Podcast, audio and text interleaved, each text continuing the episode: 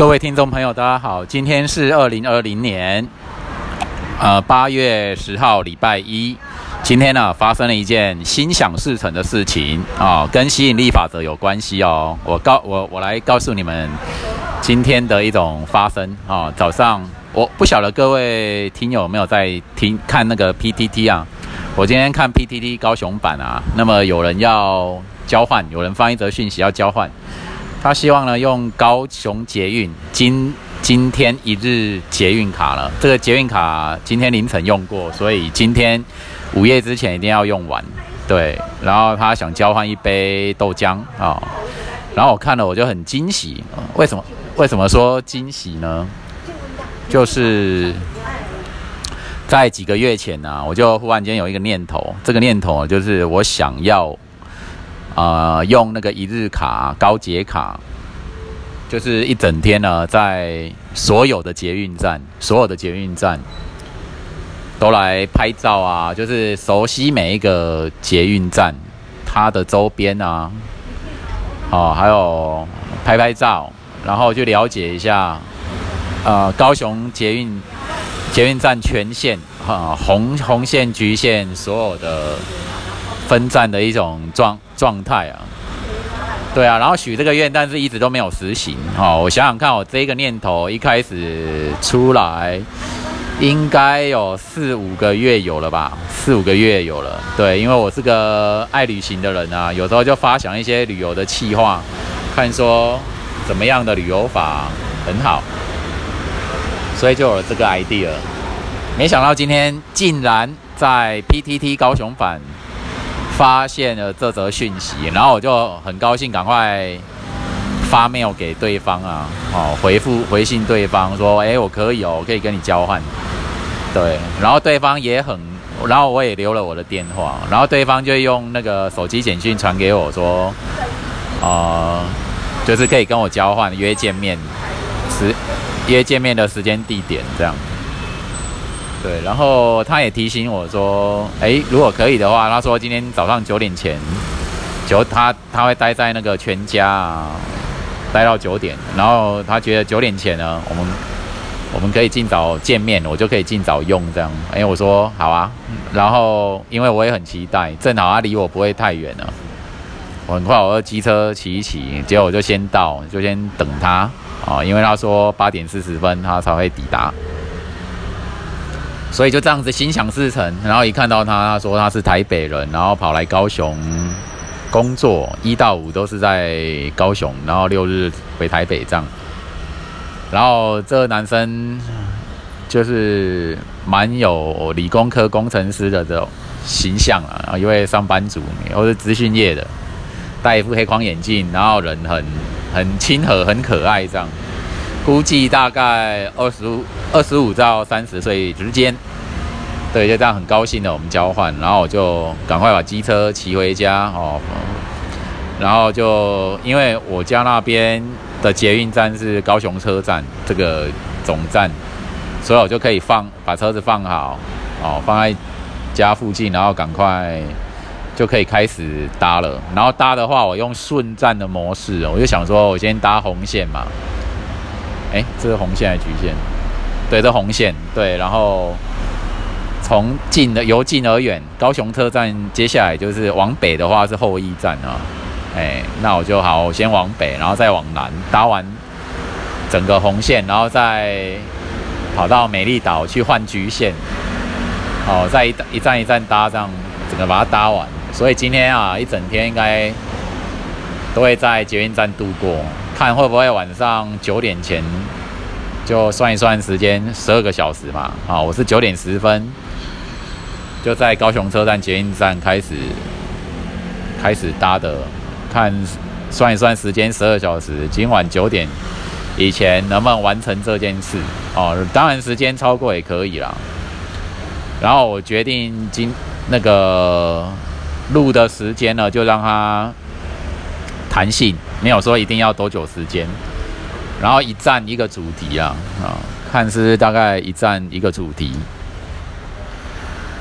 然后很自然、很意识流的哦，把这个站的亮点或一些特色啊讲一讲哦。那我先来讲那个高雄车站这个站的，因为在高雄车站我发现两了两个亮两个亮点哦。虽然说那一个站我应该算还蛮常去，算偶尔啦，就是每次旅行的时候或是要去哪的时候一定会搭的那个站。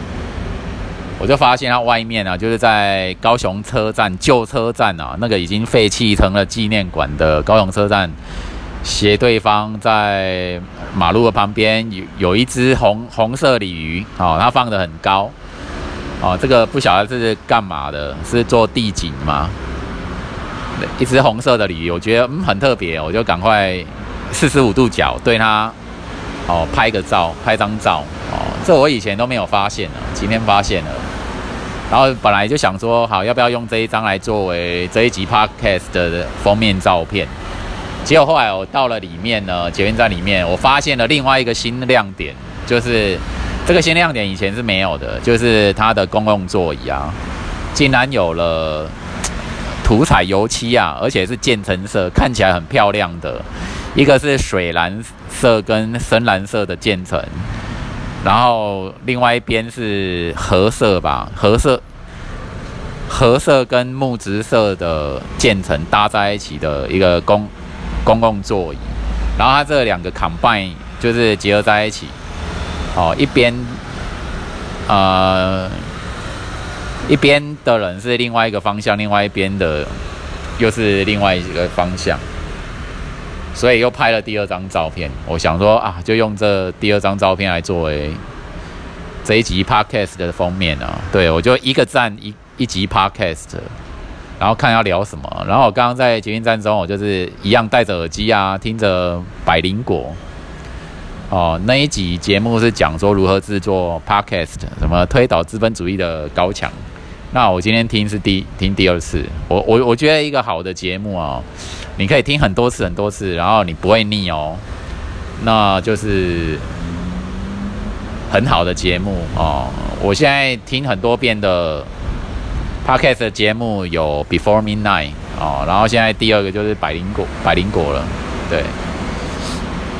然后就边听边在捷运上，然后今天高雄车站跟捷运站的人啊很多啊，今天暑假嘛，就是通勤的人有一些看得出来是通勤的，然后有一些人是游客，然后有一些人是老人家。都蛮不少的，所以今天目目目测啦，一个车厢大概有八成八成的空间是站满人的，站满人或坐满人。